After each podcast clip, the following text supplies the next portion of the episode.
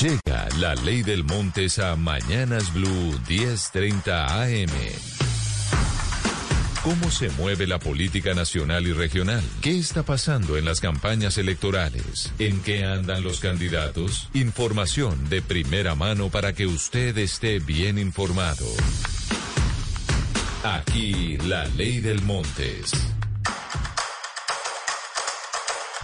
Bueno, don Oscar, a las 11 de la mañana, 25 minutos, ¿cuál es el cuento que nos trae hoy en la ley del Montes? Mire Camila, el cuento tiene que ver con la rama judicial más que con el tema político y tiene que ver, yo creo que va a ser la noticia judicial del año, del próximo año, porque se va a dar en enero cuando regresen los magistrados, en general la rama judicial, de la vacancia judicial que va del 17 de diciembre al 11 de enero.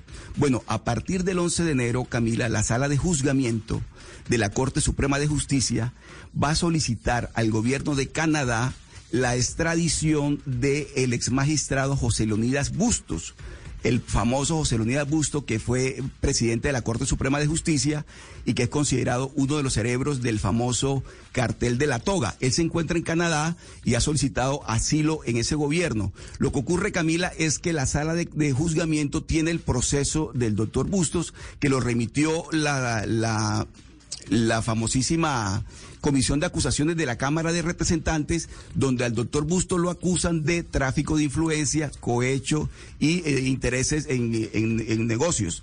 De tal manera, Camila, que a partir de enero, a partir del 11 de enero, va a solicitarse la extradición del doctor José Leonidas Bustos, quien tendrá que comparecer en Colombia por, por estos delitos que le acabo de decir, tráfico de influencias, cohecho y el interés en negocios. Son los tres delitos, Camila. Oscar, tengo una pregunta que en medio de mi ignorancia, ¿por qué hasta ahora se habla de solicitar la extradición de José Leonidas Bustos, quien hizo parte del cartel de la toga y se fue para Canadá? Pidió asilo, pero se fue volado. ¿Por qué esto no se hizo antes? ¿No se podía jurídicamente hacer antes? No, está, está, en, eh, o sea, está en este momento el proceso para iniciar juicio, el, eh, una vez se tome, se retome las, las vacaciones de los magistrados. Pero acuérdese usted que ese caso lo llevó la, la Comisión de Acusaciones de la Cámara de Representantes, se lo remitió a la Corte Suprema y la Corte Suprema es la que va, la que se va a encargar de, de, de la época, de, de la etapa del juicio. Lo que pasa, Camila, es que en este momento, en enero, va, se va a ordenar la orden, de, la, se va a ordenar la, la, captura del doctor Bustos y de inmediato se va a solicitar su extradición. Esto no se acostumbra mucho en la, por parte de la Corte, pero ya lo hizo, ¿sabe cuándo lo, hizo? En el caso de Gustavo Malo. En el caso de Gustavo Malo, también en la audiencia preparatoria se ordenó su captura y se considera, se, se, piensa, porque así fue, así una, fuente de la Corte me lo, me lo comentó, que a partir de enero van a ordenar la captura del doctor Bustos y además van a solicitar su extradición al gobierno de Canadá para que venga a Colombia a responder por esos tres delitos que le acabo de decir. Acuérdese, Camila, que este proceso es largo, pues porque primero le tenían que quitar el fuero acusándolo, primero pasa por la comisión de acusaciones, acusa al Senado después, entonces pues este proceso fue largo. Lo bueno con esto sería que si llegan eh, la justicia colombiana a traer a Leonidas Bustos a Colombia, pues tiene que responder por muchas cosas. Es que recordemos todo lo que ha dicho ese fiscal anticorrupción Moreno alrededor de todo lo que se estaba gestando dentro de la Corte Suprema de Justicia, que no solamente era este cartel de la toga con Malo, Ricaurte y Bustos, sino también la posible participación de Néstor Humberto Martínez en todo este entramado, porque es que recordemos, Camila, que Néstor Humberto Martínez, cuando era súper, digamos, eh, ministro de Santos, pues básicamente cambió a última hora esa reforma de equilibrio de poderes, haciéndole un favor a Bustos, que era como el presidente de la Corte Suprema de Justicia, después garantizando o tratando de garantizar su elección como fiscal.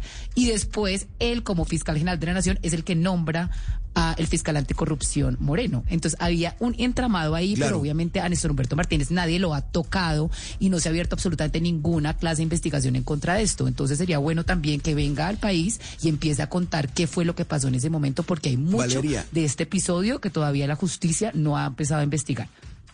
¿Y por qué lo hace la Corte Suprema? Porque es que acuérdese usted que la Comisión de Acusaciones no impone medidas de aseguramiento. Estas medidas de aseguramiento son impuestas únicamente por la Corte Suprema de Justicia, que va a ser lo que va a ocurrir en este caso, por, en, lo que tiene que ver con el doctor José Leonidas Bustos, quien además está en Canadá y ha sido testigo en los casos de Francisco Ricaurte, que ya fue condenado a 19 años de cárcel, y también en el caso de, del eh, fiscal anticorrupción Eh, y además en el caso de Gustavo Malo también, quien ya fue también condenado a nueve años de cárcel por lo, por, básicamente por los mismos delitos que, que está siendo juzgado y va a ser juzgado y seguramente condenado el doctor Bustos.